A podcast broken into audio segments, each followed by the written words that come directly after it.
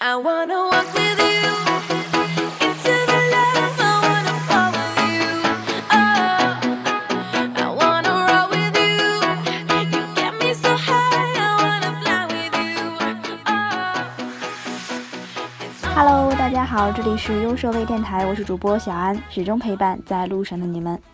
今天这期节目呢比较临时，为什么说比较临时？就是其实现在录节目的时间已经十一点多了，我就我已经躺在床上了，但是突然间收到一条微信，嗯，小伙伴说你很久没有更新啦。哎，想想好像最近真的是有那么一点懒，没有更新，于是就爬起来跟大家录了这期节目。话题呢也是比较临时，想跟大家聊聊那些用户习惯，因为我是临时从床上爬起来的啊，所以说这期节目，嗯，说到哪儿想到哪儿，想到哪儿说到哪儿，可能会有点散。但是关于用户习惯呢，我接下来想跟大家一起聊的这些内容，可能是你自己，呃，有意识，但是却没又没有意识的东西，就是它在你脑海当中是固定的，但是你却没有把它当成是一种，呃，现实当中真正存在的东西。可以这么理解吧？其实说到用户习惯，大家现在在做设计的时候呢，都在呃表面上是在遵循着用户习惯，但是呢，设计当中其实有很大一部分是你必须要尊重用户习惯的，也不只是设计，从产品、从体验、从视觉上方方面面都要在乎这么一个使用习惯。到底什么是使用习惯？其实我们大家知道，从物理方面、从生理方面、从视觉方面，或从方方面面来说的话呢，呃，用户习惯其实主要就分为这么几类，也就是说你的本能，还有就是重复的刺激，以及一个专业名词叫做关联诱导。说到本能，可能大家都会想到就是。就是指你自己这个人从先天性潜意识里面的那些条件反射，就叫做本能。比如说你在要摔倒的时候，走路的时候要摔倒的时候，你会呃很下意识的伸出双手，就是你失去平衡的时候。还有就是你在走，用我们土话说叫走马路牙子的时候，如果你想呃很平稳的走，你会下意识的把手伸开。就是你失去平衡的时候，你会伸开双手；你想掌握平衡的时候，你又会伸开双手。其实这就是一种本能。那又说到呃第二点，我刚刚说的呃重复刺激，其实重复刺激算什么呢？重复刺激就是说，当人们在同一种条件之下不断的去训练产生的后天反应。如果说本能是先天反应的话呢，那重复刺激就会给人们造成一种后天反应。嗯，从我们生活当中这个角度，小的时候都学过课文，对不对？学过生物。当你呃喂这条狗吃的的时候呢，你同时晃动着铃铛。当你每一次给它喂食的时候，你都会晃动铃铛。突然有一次呢，你在非喂食时间没有拿着食物，但是却晃动铃铛了，狗也会摇着尾巴，然后流着这个口水向你跑来，因为在它认为，只要铃铛响了，就是有吃的了的时候。其实这就是一种通过呃同一种条件下不同的刺激和训练产生的一种后天的反应。如果从我们这个互联网啊，从移动端、从 PC 端、从我们的这个设计上来讲的话，呃，重复刺激就是指，比如说任何一款手机拿到手之后呢，你想要开机，你都会尝试就是长按主机键，对不对？或者说死机了，想到第一点就是长按开机键，长按这个开关键，让它重启，这就叫做重复刺激。重复刺激呢，通过你后天的这种不断条件的刺激来养成一种习惯。那最后一种就是我刚刚说的那个，就是专业名词叫做什么？叫做呃关联诱导。关联诱导其实呃从百度上来说啊，我曾经查过这个词，就是在某一种环境的影响下，对于你一些相关要素会产生一种映射反应。比如说，你看我们手机上，只要出现了一种音符的图标，你就会知道这是音乐播放器。呃，出现一个信息，就是一个邮信封，你会想这是信息或者是邮件。出现一个这个呃这个运动的这个小标识，一个跑步的小标识，你会想这是一个运动系列的一个东西。这就叫做关联诱导。也就是说，你在一定的环境影响下，对于某些元素会产生一种映射连接反应，通过某一个因素联想到或认定它就是另外一种情况的反应，这就叫做关联诱导。那其实用户习惯就是源于这么几类的，就是本能、重复刺激和我们所谓的关联诱导。那在我们做设计的时候呢，其实也要去遵循用户的习惯，包括产品的风格。首先，你要知道你的设计页面呢，一定是要复用一些比较有成熟、有成熟性代表的一些认知模型。还有就是你需要用一些嗯本土化的设计。包括它要符合用户的认知，以及你的设计和你的产品应该是符合一些人性特点的。嗯，这几点我们拆开来说啊，再重复一遍我刚刚说的，就是我们如果说想在我们的产品或者说页面当中去尊重用户的一些使用习惯，就要常。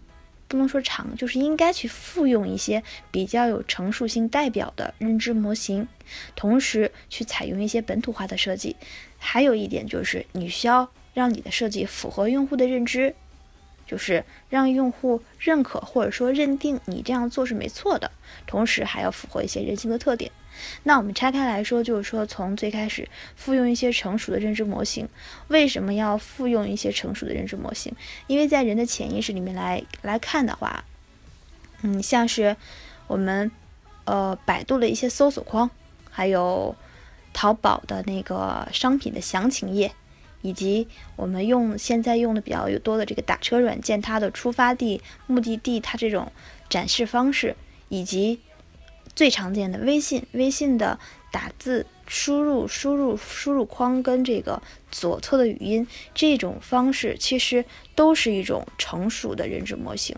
为什么说成熟的认知模型啊？你想，我们如果想做一款社交软件的话，就一定要代表着我这个社交软件，我一定是要能打字的，对不对？还要能发语音，同时呢，我要能发图片，还要能发表情，这几种方式是不是代表着现在一些社交软件必备的功能呢？如果必备的功能在你所，呃，使用和设计，在你设计的时候，如果你想异想天开的把这个发语音的这个图标放在右侧，我们现在想啊，只要能够想到是呃社交页面，我们其实第一想到就是这个微信的微信手机微信的这个对话框。那左侧肯定是这个发语音的标识，右侧是文本的输入框。如果你想创新，你把它倒过来，其实这就是有违了一些使用习惯。那当你在创新的时候，要知道什么的时候该创新，而什么时候又不能胡乱的创新。你这些成熟的模型是可以直接拿来复用，并且不会出任何错误的，并不是说你创新会出现错误，而是在一些基本常识下，你。呃，去创新，它就会有错误。举几个例子啊，呃，在我们现在知道支付，我们都知道支付的时候呢，我们可以通过扫码支付。支付支付的时候呢，它需要你输入密码，或者说是呃指纹支付。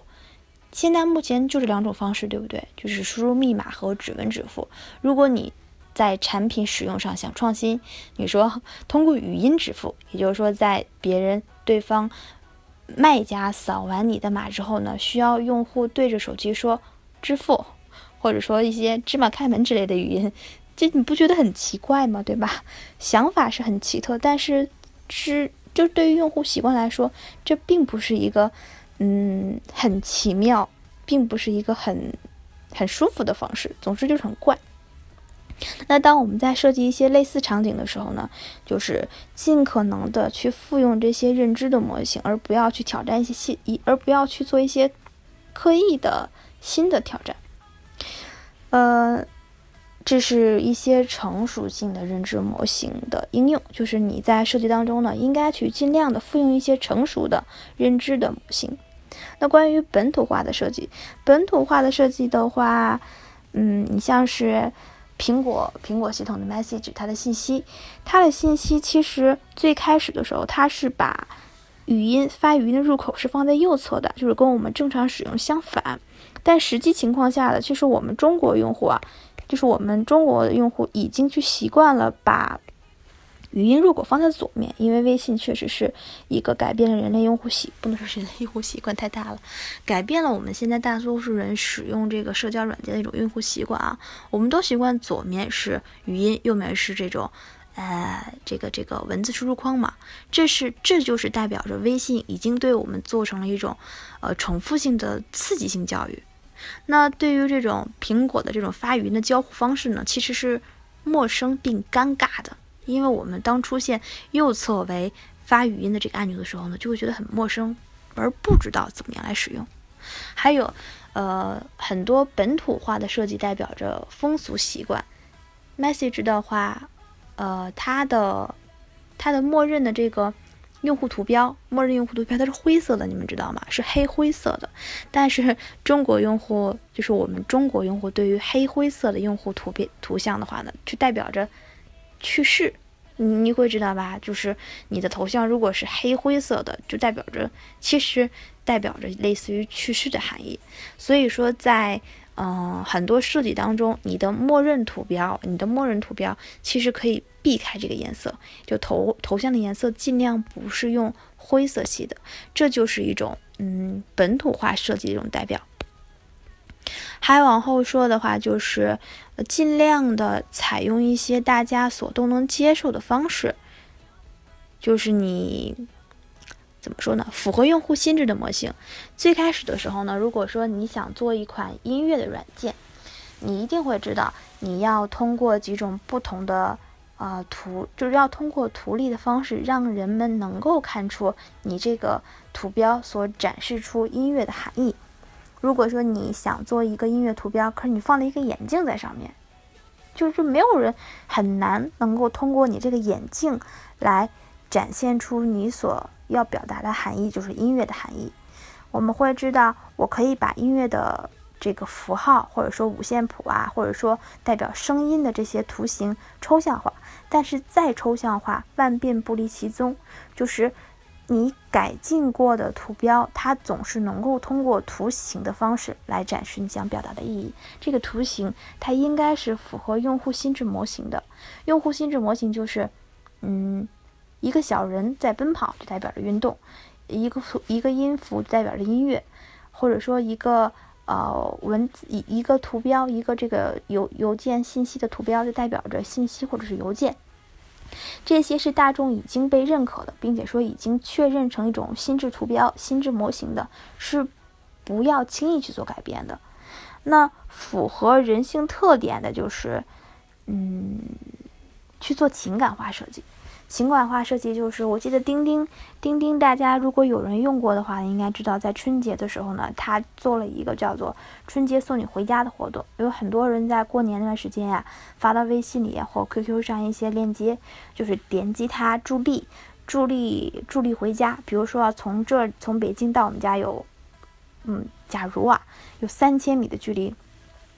那每当有一个人为你助力的话呢，你。从你到你家的距离就变得缩短了啊五百米，其实这就是一种情感化的设计，通过一些符合人性特点的东西呢，然后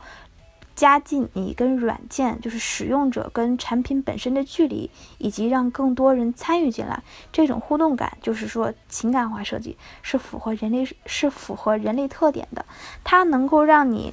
从体验上，一是产品体验上流畅度，二是。产品背后的情感意义，拉近你和产品的距离。因为我们现在做设计，不只是做页面嘛，同时也是想做体验和交互以及感官。那通过这一点，就是符合人性特点的设计，增加情感化，能够使你的产品更加有人情味儿。这就是今天想跟大家说的一些用户习惯。关于用户习惯的，很多人其实是潜意识里面有这个意识的，潜意识里面有这个意识，但是在真正设计的时候呢，就被页面所框住。首先，他会去考虑呃色彩，考虑风格，然后其次会考虑到使用人群，这些是人们做设计所必先要考虑的一点。考虑的几点，但是在这几点之后呢，希望大家也能够去考虑一些使用场景、应用场景上的用户习惯，这些小的细节啊，可能大家都清楚，但是真正应用的时候呢，却被忽略了。就大家都知道吃饭，但是呢，我们现在应该想的就是怎么把这个饭吃得更好，吃得更健康。那今天跟大家说的这些用户习惯呢，希望大家能够真的应用过去，就是体验在体现在你的嗯。页面上，重复一遍啊，就是我刚刚说的那些用户习惯，其实是源于三类，哪三类？刚刚说过了，就是本能，就是本能刺激；第二点就是重复刺激，就一说到重复刺激，我就想起那条狗，一晃铃铛，那条狗就会流口水；最后一点就是关联诱导。那当把这三点去拆分开，就是我刚刚举的那几个例子，你要善于去复用一些成熟性的认知模型，就是一些固定的，比如说淘宝的详情页的代表。以及呃，谷歌呀，还有百度的搜索框，以及这个啊，现在很火的这共享单车，它的扫码开锁以及输入密码开锁这几种方式，其实都已经成为了一种成熟的认知模型，是你在做同类设计的时候呢，不需要再做多余创新，拿来直接可以复用的。包括呃，本土化设计，本土化是就是你需要去。嗯，万变不离其宗。你可以创新，但是不能太偏，至少应该是符合人类的用户习惯以及用户认知的。最后一点就是符合人类的性格，符合人类性格和特点。好了，那那那那今天就这些吧，因为我是临时从床上被抓起来的，想到这个话题跟大家来聊一聊。那关于更多的尊重用户习惯这方面的话题，如果你自己有更好的总结，或者说有更好的观点，欢迎在讨论区里面、评论区里面跟我们大家一起互动，来分享更多知识。好啦，今天的节目到这里就要结束了。我这么一看，我竟然也说了十六分钟，好可怕！没有打任何草稿，突然间起来就说。说明电台也给我带来了很大的影响，就是可以口若悬河的胡说八道。好了，到这里就结束了。有什么问题的话呢，可以在讨论区跟我们大家一起沟通。我们下期再见。